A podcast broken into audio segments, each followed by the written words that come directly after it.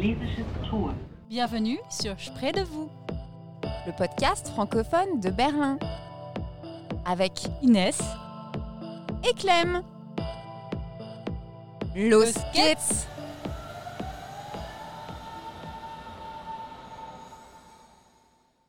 Bonjour Clem et bonjour à tous. Bonjour Inès, je suis ravie de te retrouver. Bah de même. Inès, nous concluons aujourd'hui notre cycle consacré à la parentalité et c'est un témoignage particulièrement émouvant. Et oui, nous avons rencontré Raphaël. Entre veuvage, éducation des enfants et charge mentale, Raphaël a accepté de revenir sur son expérience peu commune de papa solo berlinois. À vous le micro.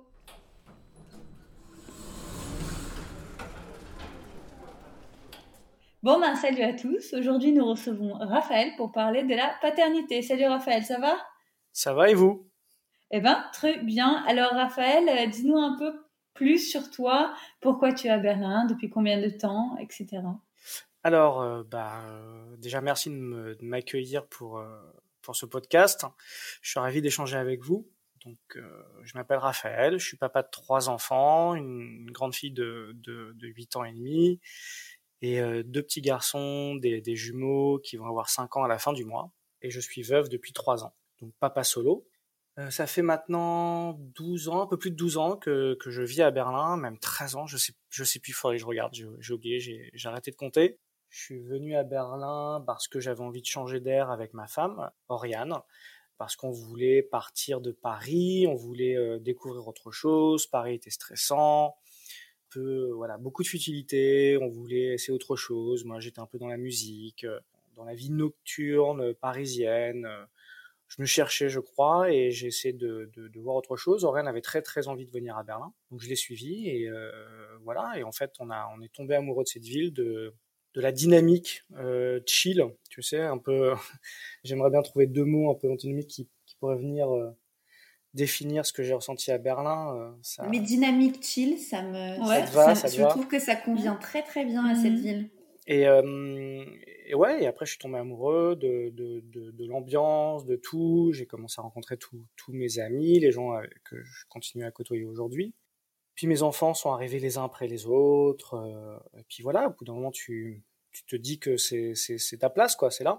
Il y a plein d'autres raisons, hein. je pense qu'on va développer au fur et à mesure qui sont liées aussi au choix que j'ai fait, à la, à la euh, l'éducation, euh, la paternité, euh, les avantages que je trouve dans cette ville. voilà. Merci. Ouais, merci beaucoup, Raphaël. De rien. alors, Raphaël, comme tu l'as mentionné, tu vis effectivement une particularité, c'est que tu es papa solo. donc, je débuterai par une question qui semble assez large, mais est-ce que tu peux nous expliquer un petit peu ton quotidien, ce que c'est en fait euh, d'être papa solo à Berlin Alors papa solo, bah c'est simple en fait. Euh, j'ai pas de pas de partenaire pour me soutenir au quotidien. Je, gère euh, seul euh, la, maison et mes enfants. Alors seul, attention, c'est un bien grand mot. Hein. On, y viendra par la suite, j'imagine. Mais voilà, en tout cas, je vis pas en couple ou je, je partage pas mes enfants une semaine sur l'autre ou tous les 15 jours ou le week-end, etc. Comme ce qui est euh, ce qu'on peut voir euh, de plus en plus finalement, hein, c'est en train de se normaliser. Voilà, moi je suis vraiment tout seul. J'ai mon appartement, mes enfants, ils vont à l'école, je vais à mon travail, euh, et toute la vie s'organise autour de ça. Je crois qu'on a, on a toute cette image-là de, de, la famille avec un papa et une maman. Euh, bah là, il y a qu'un papa voilà, et, qui, et qui gère tout, tout ce qu'il y a à gérer à la maison. La, question qui me vient en tête, c'est de savoir est-ce que du coup, par conséquent, tu as dû faire des choix euh, dans ta carrière ou euh, des arbitrages? Carrément. si, si, je peux me permettre de, de, revenir un peu euh, sur, sur, sur l'historique, de comment c'était, puisque ma femme est, est décédée d'un cancer, ça arrivait assez rapidement, donc tu sais, tu as tu t'attends jamais vraiment, tu vois. Je pense que c'est le genre de truc, tu, tu te prépares pas à ça en disant, bon, bah alors, euh, dans dix ans, je serai papa solo, tu vois. Mais je crois que ça fonctionne aussi pour les parents euh, qui vivent une séparation ou un, enfin, tu sais, ça, ça marche à peu près de la même manière. Tu t'y attends jamais vraiment. Donc, effectivement, bah, à la base, moi, je, je travaillais dans, je travaillais dans, dans la nuit. J'avais un business avec ma femme. Je l'aidais sur des projets euh, de d'événementiel. Euh, moi, je faisais du bar. Euh, du clubbing, donc forcément, une vie, une vie un peu, on va dire une vie berlinoise, tu sais, un truc un peu un peu typique, quoi, tu vois, un peu même voire stéréotypé. euh, et, et, puis, euh, et puis d'un seul coup, bah, t'as ça qui arrive. Alors, forcément, euh, c'est pas un accident de voiture. Hein, elle n'est pas disparue du jour au lendemain. Euh, ça a mis, ça a mis presque deux ans.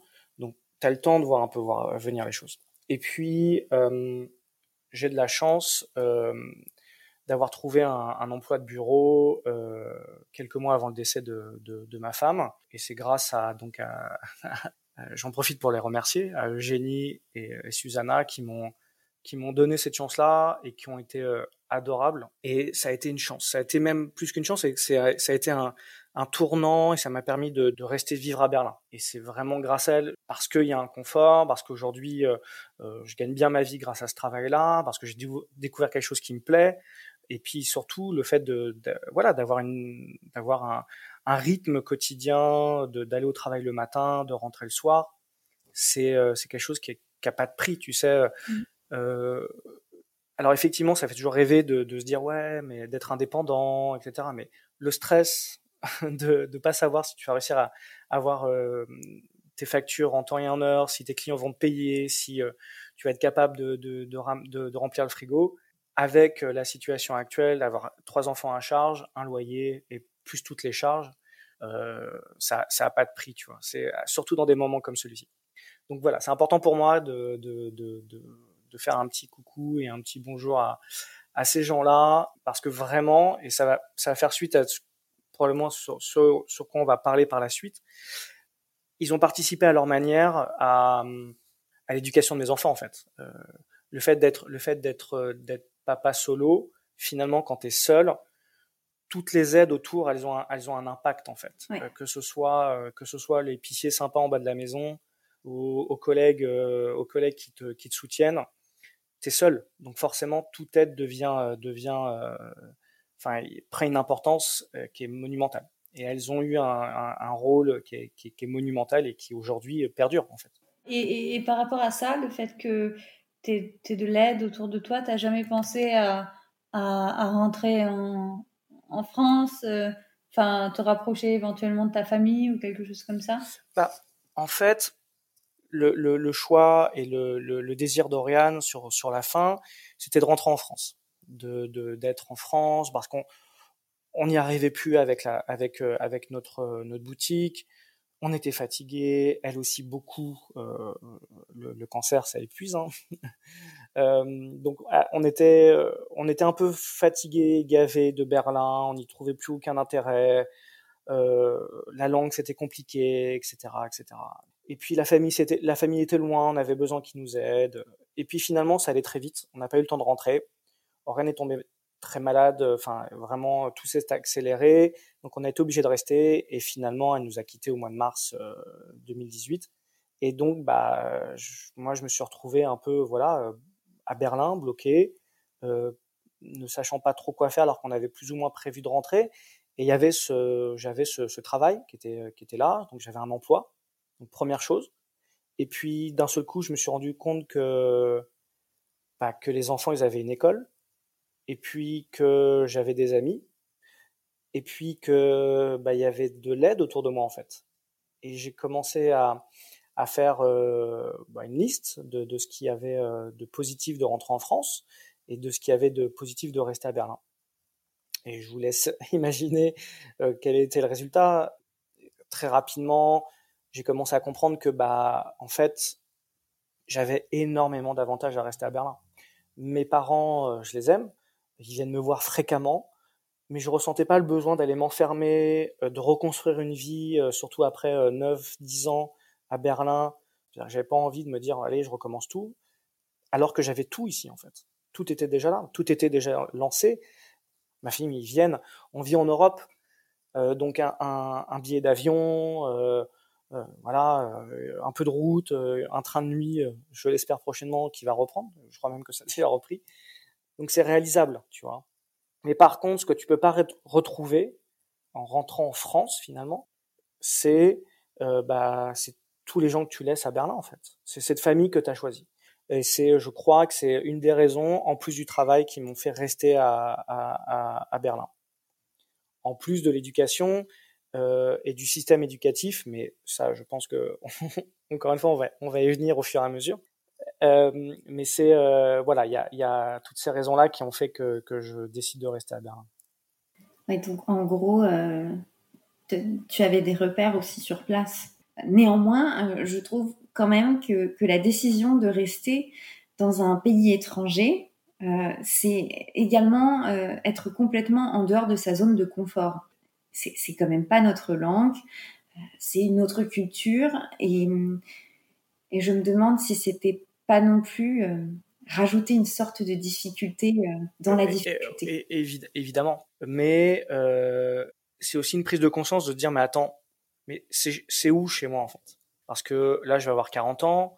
Quand, quand ça, ça arrive, je suis entre mes 35, 30, 37 ans, tu vois. Euh, euh, j'ai des enfants. Euh, effectivement, tu te sens français. On se pose la question de rentrer. C'est difficile. Le travail, machin, la langue. Et puis finalement, tu es confronté à cette réalité de te poser la question, c'est mais est-ce que est-ce que la France c'est chez moi? Est-ce que c'est vraiment chez moi? Ça fait dix ans que je suis parti. Ma vie, elle est ici. Mes amis, ils sont là. Mes expériences, mes souvenirs sont là. Et quand j'étais en France, c'était, euh, je vivais autre chose. Et je crois que quand tu es expatrié, alors je, je, je, je, le parle pour moi, hein, je ne veux surtout pas euh, prendre position pour, pour les autres, mais quand tu es expatrié depuis plus d'un certain temps, d'un seul coup, bah, euh, tu, ta vie, tu l'adaptes ici, tu vois. Euh, et, et, ta vie, elle devient où, tu es. D'une certaine manière, je, crois que je me suis sédentarisé sans l'accepter, et, et euh, par la force des choses, par l'obligation de, la vie, de ce que j'ai vécu, bah, tu te dis ah ouais en fait, en fait, chez moi c'est à Berlin. Et, euh, et, je me sentais plus parisien. C'est-à-dire je me sentais plus parisien, je me sentais plus français, banlieusard. C'est un peu dans mon sang, tu vois, c'est encore là au fond, tu vois, c'est un truc que je revendique, mais un peu comme un un, un way of style. Je sais, je sais pas comment te le dire, mais tu sais, t'es es un peu genre ouais. Euh, ouais moi je suis banlieusard mais finalement attends ça fait euh, ça fait 20 ans que j'ai pas vécu en banlieue tu vois euh, je, je, je... T'es resté à taxi 1 en fait. C'est ça, voilà, tu sais exactement. Chaussettes, claquettes, euh, et puis, euh, et, euh, mais c'est, je, la, la réalité c'est que je, je, je suis berlinois aujourd'hui. Je suis un expatrié berlinois.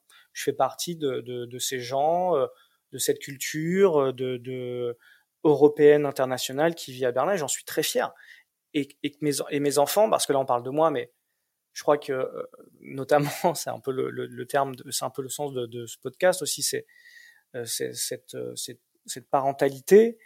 Euh, ce qui me définit aussi aujourd'hui, c'est que avant d'être d'être tout seul et de me poser la question où est-ce que je vais aller vivre, c'était aussi de me poser la question où est-ce que mes enfants vont vivre? Mmh. Euh, où est-ce qu'on va aller vivre ensemble? C'est pas, allez, je les prends, c'est des valises, je les mets sous le bras et on se casse, tu vois. Euh, ça a été aussi de se dire mais attends mais mes enfants ils ont leur famille, ils ont leur enfin ils ont leur famille, ils ont leurs amis ici, ils ont leur école, ils ont un avenir, tu vois, ils ont un truc ici, tu vois. Et, d'un seul coup les sortir de là, je me voyais pas leur faire ça alors qu'ils venaient de perdre leur maman, mmh. que euh, d'un seul coup je, parce que euh, moi en tant que en tant qu'individu en tant qu'adulte, euh, je me sentais pas bien de vivre ici parce que ça me rappelait des souvenirs, c'était trop difficile, etc., etc. Je crois qu'il y a aussi ça.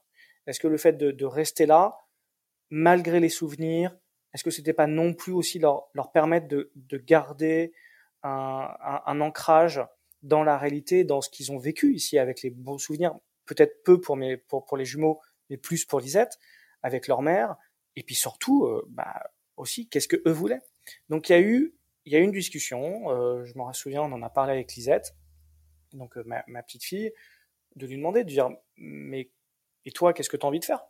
Est-ce que tu as envie de partir loin? Est-ce que tu as envie de d'aller en France? Est-ce que tu veux être proche de papy, mamie? Est-ce que euh, est-ce que tu préfères rester à Berlin, etc. Alors c'était un peu compliqué parce qu'elle, elle avait cette vision-là un peu, on partait en vacances, etc., etc. Et finalement, euh, elle s'est rendue compte qu'elle avait envie de rester ici aussi. C'était la rentrée au CP, donc ici en, en la première, la première classe euh, à la Regenbogen. C'était quelque chose de très nouveau, etc. Et, et, je crois que ça a aussi tiré ça. Et aujourd'hui, je ne le regrette pas du tout. Raphaël, j'ai une question peut-être un peu indiscrète, mais euh, quand, ta femme est décédée, euh, est-ce que vous avez, est-ce que tu, vous avez pris la décision d'éventuellement l'enterrer en France? Euh, la question pour la raison pour laquelle je te pose cette question, Raphaël, c'était de savoir aussi la, distance. Peut-être, je, ne sais pas si tes enfants peuvent se recueillir. Tu vois, moi les filles, il y a aucun problème. Franchement, je j'ai pas du tout de tabou par rapport à ça. Concrètement, à la base, on voulait rentrer. On a, en fait, du côté de ma famille maternelle, on a, j'ai une maison pas très loin de la Baule. Donc on avait décidé d'aller là-bas. Je crois même qu'on fantasmait sur l'idée de, de, répandre ces cendres dans, dans l'océan, etc. Alors il faut savoir que déjà tu peux pas tu peux pas faire n'importe quoi avec des cendres. Et euh, s'est fait incinérer à Berlin et on a eu la chance euh, de, de, trouver une place euh, dans un cimetière qui nous tenait à cœur, euh, donc qui est le cimetière de, de la Bergmannstrasse, qui est pour nous euh, ce qu'on appelle le, cimetière euh, des, écureuils. Aurène est tombée enceinte des jumeaux lorsqu'on habitait sur la Gneisenaustrasse, donc en fait qui est la grande la grande avenue qui est, euh, qui est juste à côté de Zutstern et on allait tout le temps se balader sur donc dans ce dans ce cimetière là. Et en fait, il faut savoir que dans les cimetières, bon, vous connaissez à Berlin, les cimetières, c'est un peu des zones où les gens se baladent et surtout les, les, les, jeunes mamans avec leurs enfants parce que c'est un endroit calme, c'est beau, euh, c'est pas c'est pas bétonné comme en France. si on continue à faire des comparatifs euh, France-Berlin, et on allait fréquemment avec Oren se balader. Ça faisait partie de nos, nos balades euh, dominicales. Et notamment dans, un, dans une toute petite zone du parc qui est cachée sous des pins, et on appelait vraiment cette zone-là la, zone des écureuils. Donc c'est devenu le, le, le, cimetière des écureuils pour nous. Et hasard de la vie, lorsque j'ai fait une demande pour pouvoir enterrer euh, l'urne de, d'Oriane, il s'est avéré que j'ai trouvé une place exactement à l'endroit où on allait euh, euh, nourrir les écureuils. Donc, d'un seul coup, pour nous, c'est devenu, c'est devenu ouais, une évidence de, enfin, les, les, signes faisaient les uns après les autres que que bah il fallait rester à Berlin parce qu'avec les enfants, on allait nourrir les écureuils et encore aujourd'hui, on va le faire, c'est-à-dire qu'on va nourrir les écureuils, pas nécessairement pour pour se retrouver avec euh, avec leur mère ou, pour faire un bonjour ou un coucou, tu vois, ou se sentir proche. Mais ça fait partie, voilà. C'est-à-dire que d'un seul coup, il y a quelque chose qui a été désacralisé. Euh, et je crois que si ça avait été euh, de l'autre côté, si ça avait été en France, loin, ça n'aurait pas été, ça pas eu le même impact. Et donc aujourd'hui, Aujourd'hui, on va au, on va au cimetière, euh, on, amène, on amène des cacahuètes, euh, on amène du pain, on donne à manger aux oiseaux, les écureuils viennent nous voir, euh, on pose une fleur sur la tombe d'Oriane et puis, et puis on rentre. On va se faire un petit café parce qu'il y a un café juste en bas qui est super d'ailleurs, je vous le conseille tous.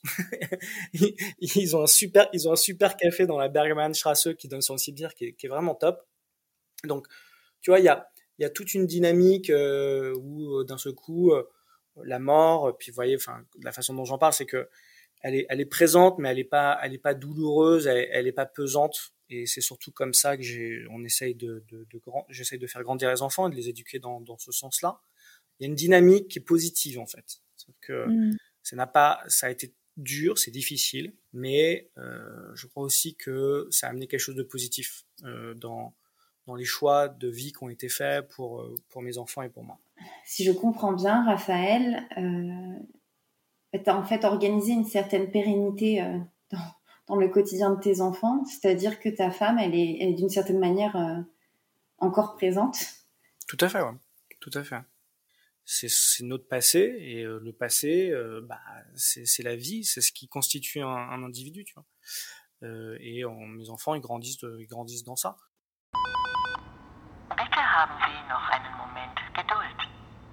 Donc Raphaël, tu es le, référent principal.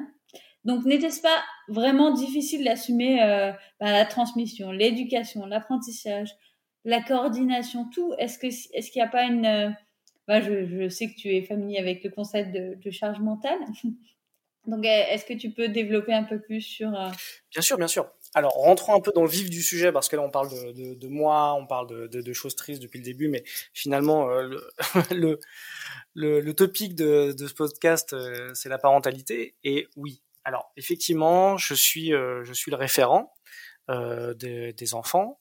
Clairement, c'est difficile. C'est-à-dire que ça te...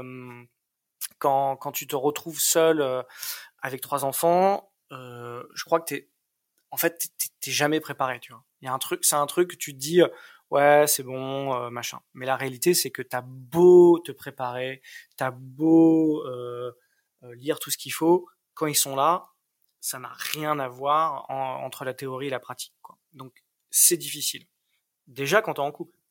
Quand t'es tout seul, c'est encore une autre, c'est encore une autre donnée. C'est-à-dire que d'un seul coup, tu te, tu te dis ah ouais, ok, euh, d'habitude je pouvais me reposer sur quelqu'un et cette personne pouvait se reposer sur toi. Et là d'un seul coup, t'es tout seul.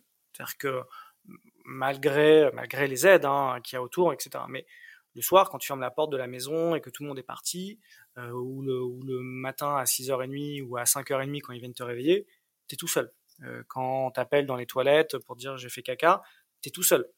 Euh, c'est toi qui dois gérer ça. Quand il y a quelqu'un qui est triste, quand euh, quand il y a un petit bobo, quand quand il y a des questions. Alors pardon de parler de ça, mais quand d'un seul coup euh, t'as as des t'as des problématiques sur la sexualité qui viennent se poser, tu tu tu, tu prends ce rôle-là. Et en fait, euh, effectivement, cette, cette, cette, charge mentale, euh, bah, tu te la prends de plein fouet. C'est-à-dire que euh, tu te prends de plein fouet ça, mais tu te prends aussi de plein fouet une réalité qui est waouh, quelle est moi ma place d'homme dans cette structure-là, tu vois?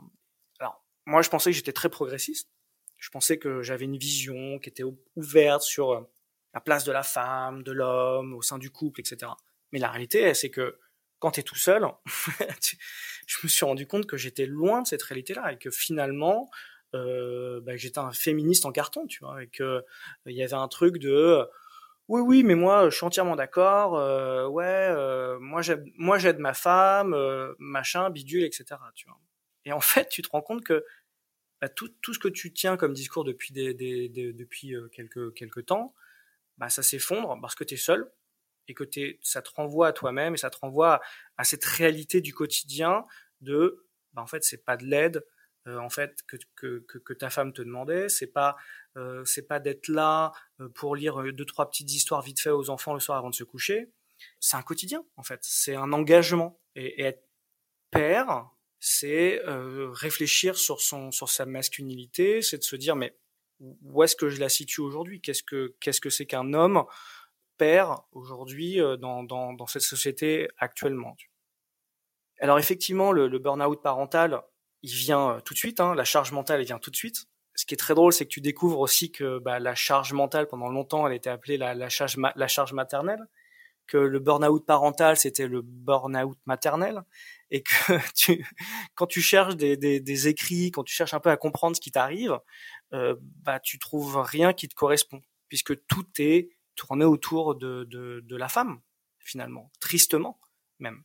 Et euh, c'est difficile de s'identifier en tant qu'homme euh, parce que t'as pas ta place, parce que l'homme l'a pas pris cette place-là, tu vois, et que toi tu dois te redéfinir dans ça, et que t'as tout à construire en fait. Alors la chance qu'on a et la chance que j'ai, c'est que bah, c'est que je vis à Berlin, que les codes sont cassés, que les euh, les euh, la, la, cellule familiale elle, est pas traditionnelle comme en France, et c'est peut-être un point aussi pour lequel je, je suis content de vivre à Berlin aussi, c'est que parce qu'aujourd'hui, peut-être je me trompe, je le sais pas, ça a changé peut-être la France, mais ou, mais j'ai pas cette image-là de la France. C'est-à-dire j'ai pas cette image d'ouverture. Attention, je parle pas de l'Allemagne en comparaison, je parle que de Berlin.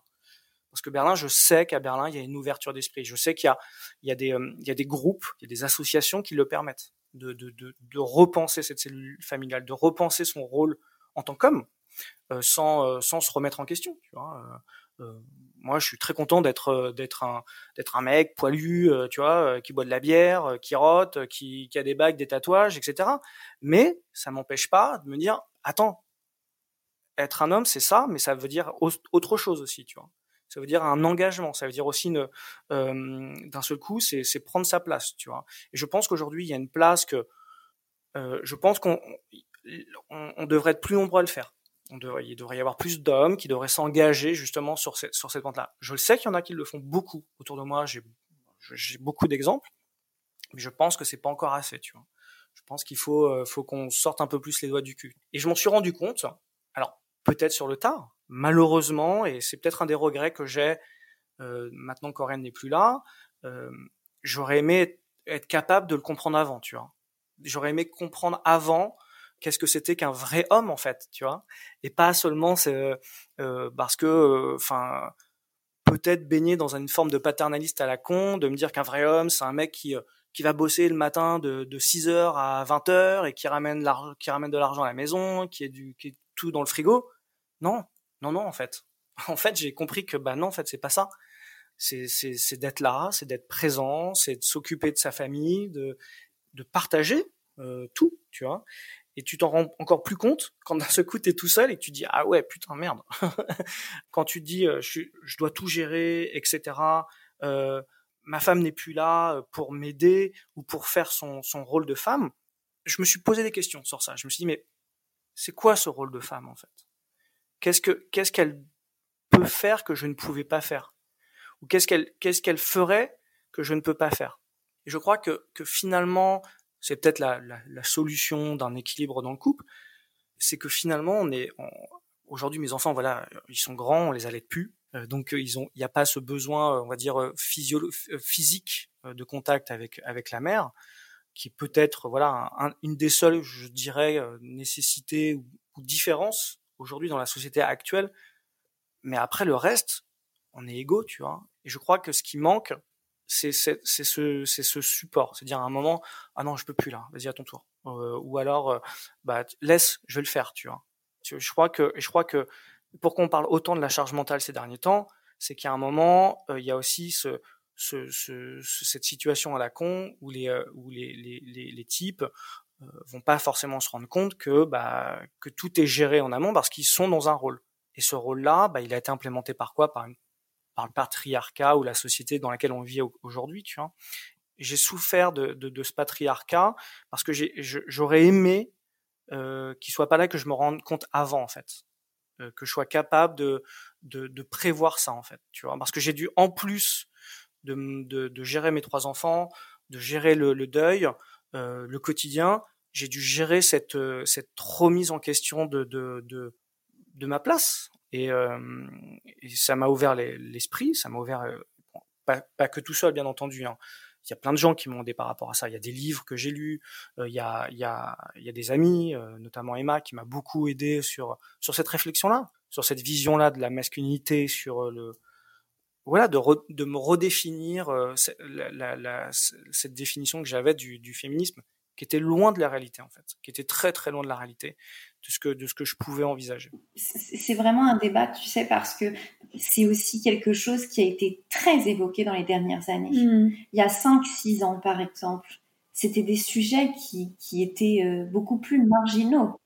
Euh, je pense qu'à l'époque, on parlait encore euh, de burn-out maternel, encore que, encore que c'était déjà difficilement acceptable pour la société. Tout à fait, tout à fait. Je pense que c'était des choses qui étaient, qui n'étaient pas forcément sur lesquelles on mettait des, une, une, définition encore. Mais je crois aussi que je, me permets d'en parler parce que euh, parce que euh, ça tombe au moment où d'un seul coup moi je me retrouve seul et je suis confronté à, l'éducation de mes enfants tout seul en fait. D'un seul coup tu te tu, tu redéfinis ça, tu vois. C'est-à-dire que tu te poses la question, tu dis mais attends merde, ils ont besoin d'une ils ont besoin d'une maman, tu sais tu, rentres dans ce dans ce schéma là du euh, un papa et une maman, mais comment je vais remplacer la maman, enfin tu vois, etc., etc. Et forcément ça te pose cette question là et ça arrivait en même temps, en même temps que tout ça, ça arrivait en même temps que, que la charge mentale. On a commencé, ça, a été, euh, voilà, il y a eu un buzz autour de ça euh, sur euh, sur le burn-out parental, qui est, là, qui arrive depuis un an ou deux avec le corona. On se pose beaucoup cette question-là de élever ses enfants, c'est compliqué, dans une, surtout dans une société où il faut euh, il faut être il faut être performant et que c'est normal d'y arriver, que si tu n'y arrives pas, t'es es un loser, tu vois. Et ben non, ça m'a fait du bien aussi de me rendre compte que ça existait, que c'était là, tu vois. Et j'étais pas le seul à le vivre, tu vois.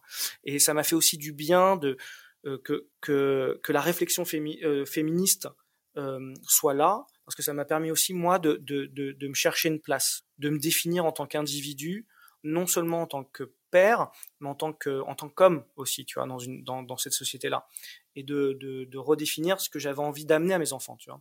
Et, euh, et, tu vois, on le dit, peut-être on le dit pas assez, ou peut-être que les hommes l'entendent pas assez, euh, mais c'est que le féministe, euh, c'est pas l'égalité des sexes, c'est aussi, euh, c'est aussi rendre la, vie meilleure pour les hommes. Tu vois, dans, dans, les yeux des autres, quand Rennes est décédé, c'était ah mais comment tu vas faire? Ou comment il va s'en sortir, un papa tout seul, etc.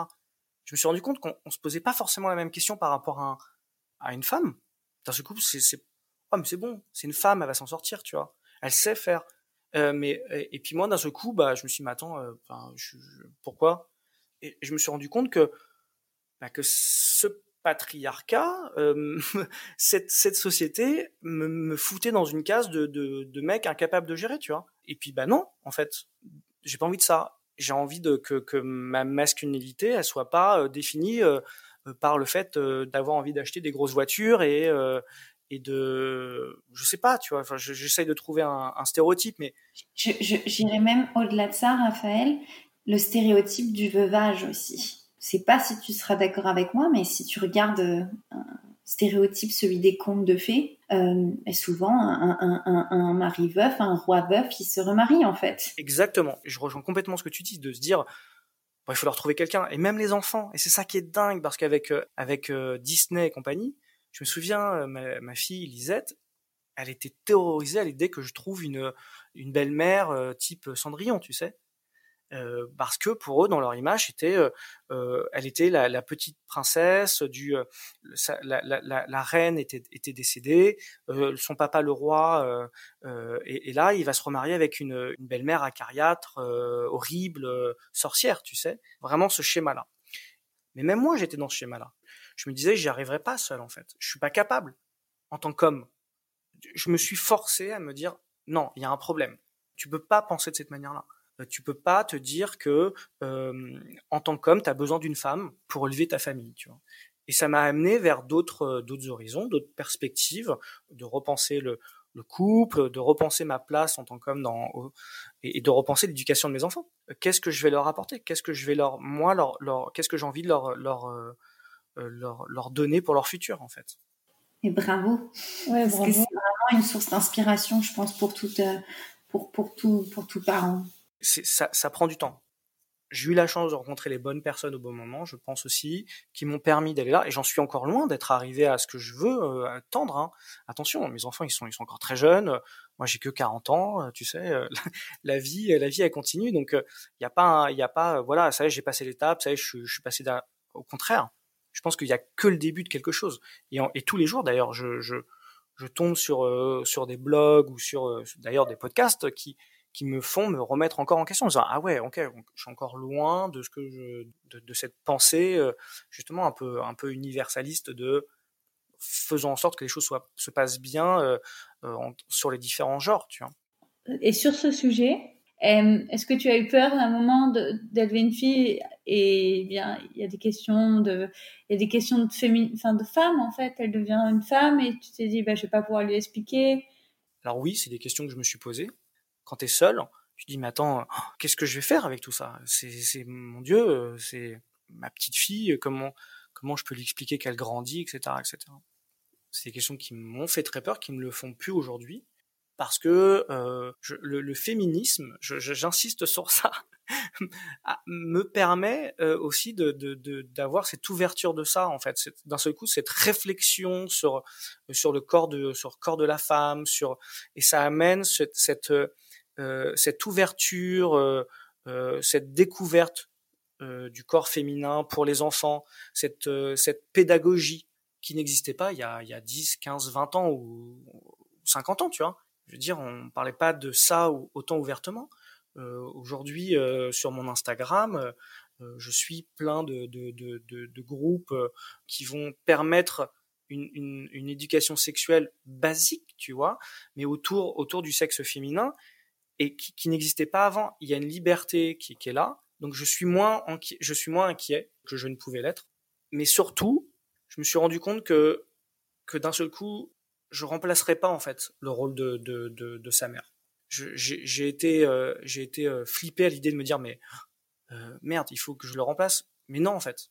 Par contre, ce que je dois faire, c'est réfléchir sur ce que je suis capable de lui transmettre. Qu'est-ce qu'aujourd'hui la société me permet de lui transmettre? Il y a 10, 20 ans, j'aurais été incapable de lui transmettre quoi que ce soit. Je leur ai dit, demande à ta tante, demande à ta grand-mère, euh, demande à tes copines. Aujourd'hui, c'est moi, j'ai envie de prendre ça, tu vois. J'ai envie de prendre ça en main, de, lui, de lui, euh, bah, de lui expliquer lui expliquais ce que c'est qu'un vagin, ce que c'est qu'un clitoris, les règles, l'utérus, euh, qu'il faut faire attention, euh, qu'il faut se préserver, qu'il faut se, se préserver. Alors attention, il faut mettre des préservatifs, euh, il faut se préserver. Alors je te préviens, hein, pas, pas, après, pas, avant 18 ans, hein, que, que, les choses soient claires. Je, on, je suis pas là en train de lui faire des schémas détaillés à la maison. Alors tu vois, ce, alors tu vas suivre ce blog, tu vas suivre, tu vas écouter ce, ce podcast.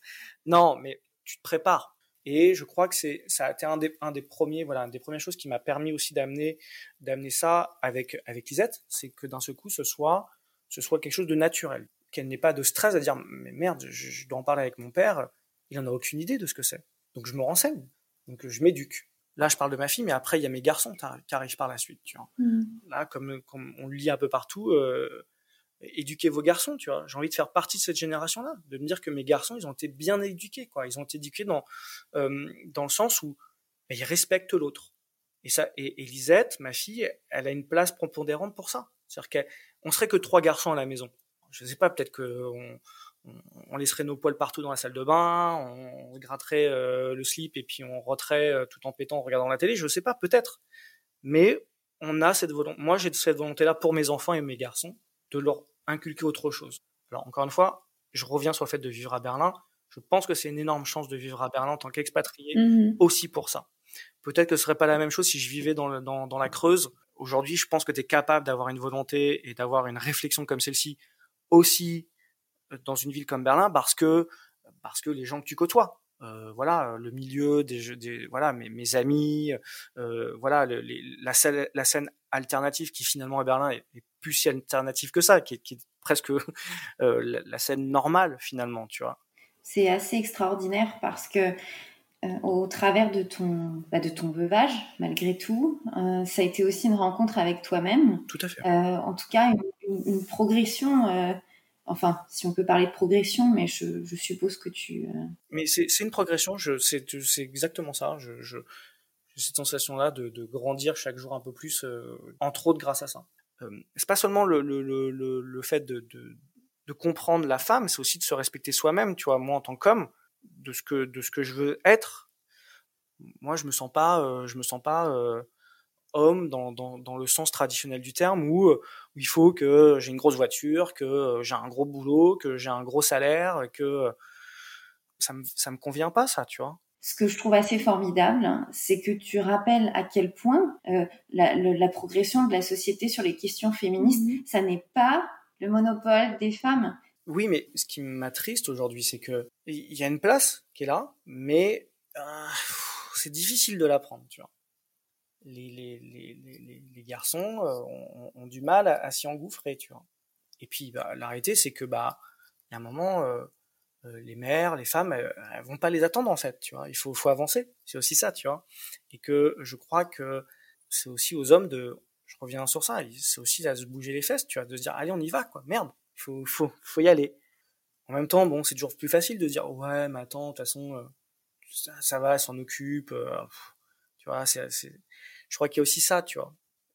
C'est un, c'est un, c'est un débat qui, qui, qui doit intéresser tout le monde parce que c'est nécessaire parce que c'est important et je pense que on est à l'aube de quelque chose d'important pour nos enfants, de cette réflexion-là, et que je suis content, en tout cas moi, de d'aller dans cette direction-là, de tenter quelque chose avec mes enfants en tout cas.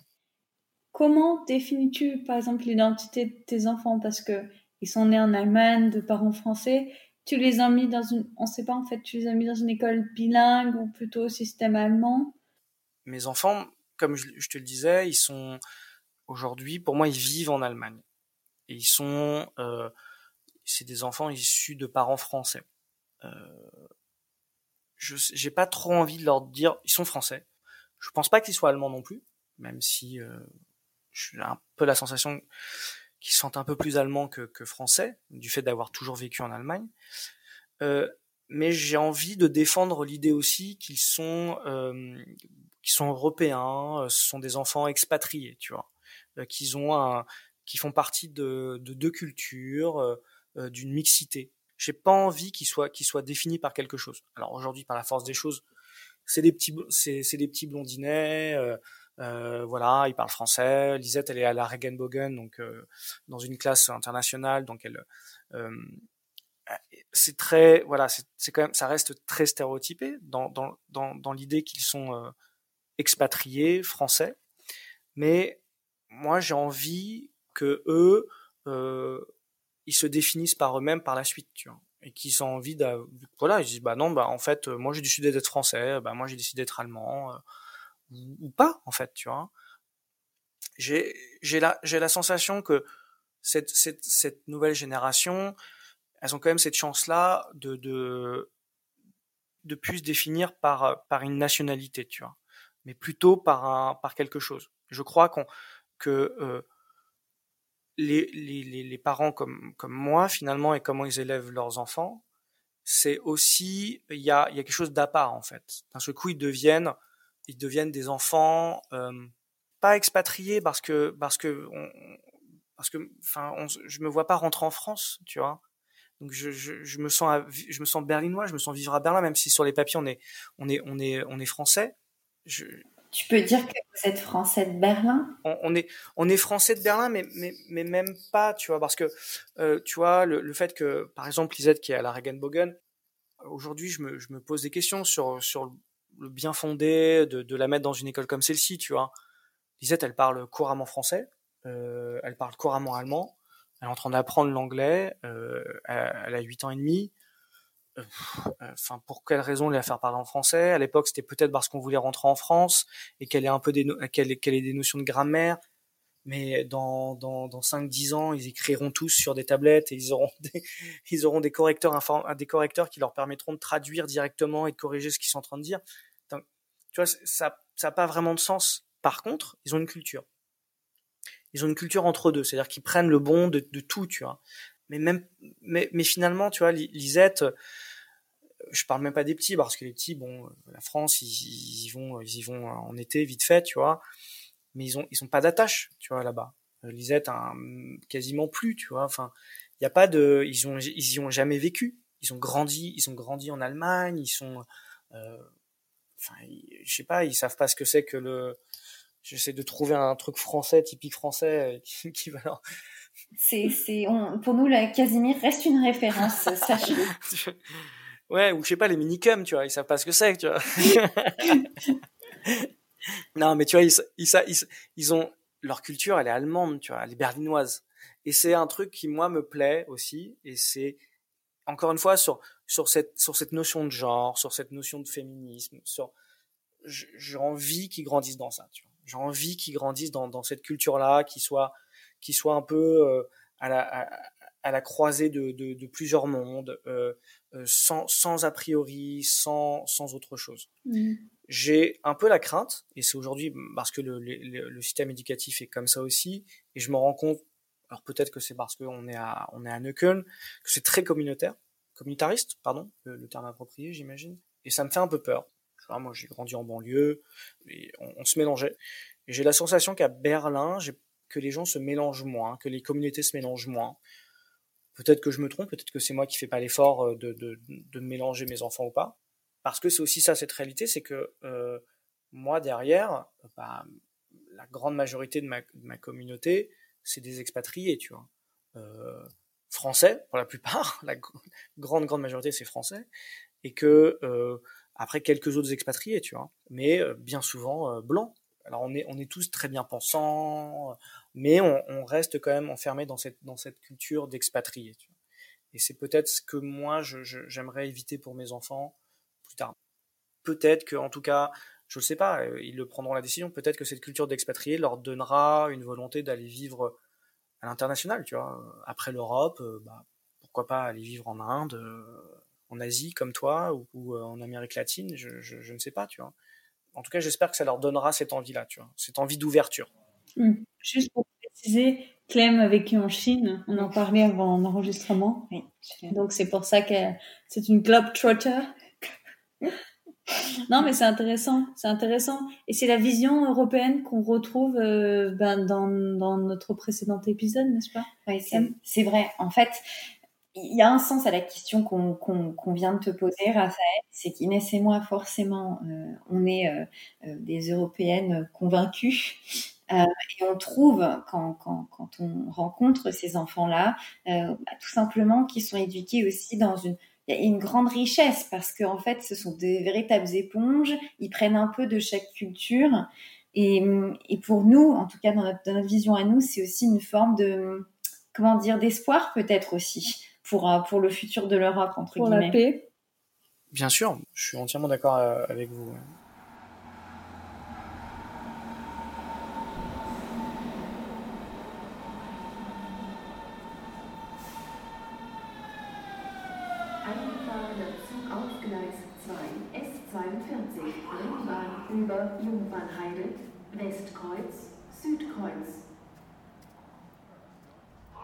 Raphaël, ton témoignage peut contribuer à aider des personnes qui seront un jour confrontées, malheureusement, à la même situation. As-tu bénéficié d'un accompagnement spécifique en Allemagne? Je ne sais pas du tout ce qui est proposé en, France. En tout cas, pour ce que je sais de l'Allemagne, et c'est ce que je disais tout en, début, de, conversation, j'ai été, vachement aidé la famille, les, amis, euh, le travail, etc. Mais l'administration, que ce soit par euh, par une aide directe avec moi ou que ce soit avec mes enfants, c'est une, une des grosses raisons aussi qui m'ont fait rester ici. Euh, alors les aides, les aides, les aides financières hein, qui sont présentes.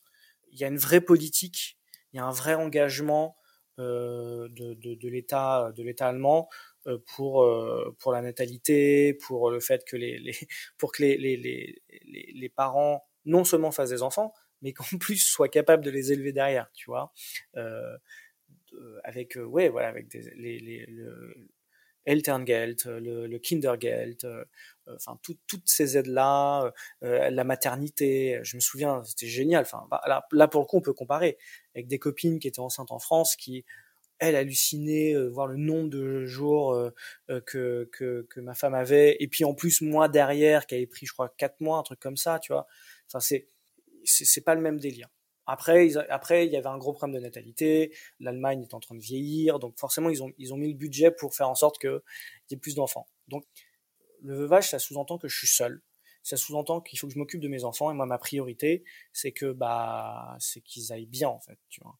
Euh, moi, je suis capable de me faire à manger, euh, je suis capable de, de, de, dormir sur un bout de bois par terre. Par contre, j'ai pas envie que mes enfants ce soit le même cas. Et j'ai senti que que j'ai été aidé dans mon veuvage par ce prisme-là. C'est-à-dire que j'ai senti que mes enfants, ils étaient soutenus par l'État allemand, le Jugendamt en, en l'occurrence. Et euh, actuellement, ça fait quelques, ça fait peu de temps, mais j'ai, je suis arrivé vraiment à bout il y a récemment. Là, j'ai vraiment, atteint un point où je tombais malade, très malade, et euh, où j'étais plus capable, euh, parce que ça fait quelques années déjà que je repousse ça en me disant que je suis capable, que je suis capable, je vais y arriver.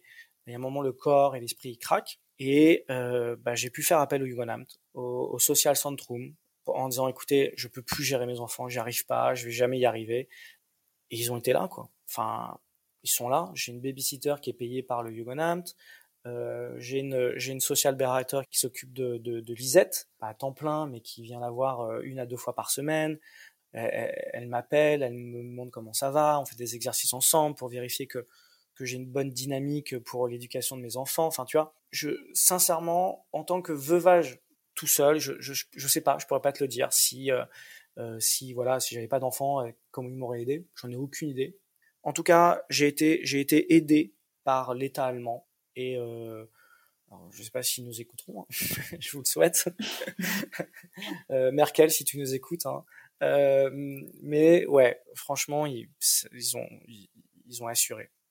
Alors après, l'accompagnement spécifique que j'ai eu, ça a été, euh, bah, ça a été mes, amis proches. C'est les gens au quotidien, tu vois, qui, qui sont là, qui te, qui te donnent euh, l'envie, l'espoir de, de continuer. Tu vois, tu dis, ça vaut le coup, tu vois c'est un ensemble de tout en fait. C'est un ensemble qui te permet de garder la tête en dehors de l'eau. Euh, le Jugendamt a vraiment permis ça parce que ça m'a permis d'avoir une sécurité pour mes enfants, de savoir qu'ils sont qui sont qui sont euh, soutenus, qu'il y a, un, il y a un, un, ministère qui qui va faire tout en œuvre pour pouvoir euh, les protéger, les protéger de, de moi, euh, de du fait que bah, un papa qui, qui est qui est veuve, bah, ça déprime, c'est triste, ça pleure, ça s'énerve, ça crie, etc. Et de savoir qu'ils peuvent être pris en charge, et bah, ça, ça t'enlève un poids. Et puis, bah, savoir que tu as des copains qui, qui, peuvent venir te voir, euh, boire une bière, euh, te raconter des blagues euh, qui te font marrer, sortir, garder tes enfants. Ça, c'est important, tu vois. Des gens qui te font réfléchir sur toi, sur qui tu es, où est-ce que tu vas. Ça aussi, c'est important. je crois que c'est ça, ce qui t'accompagne dans ton veuvage. Est-ce que tu as un message à adresser, des conseils à donner à un, papa ou une maman qui se retrouve dans la même situation que toi? J'ai pas de conseils. Euh, par contre, euh, ouais, par contre, j'ai un message à la rigueur. Euh, je pense que c'est important que vous sachiez la vérité. C'est dur. c'est vraiment dur. C'est vraiment, vraiment, vraiment dur. Je le dis parce que j'aurais aimé le lire quelque part.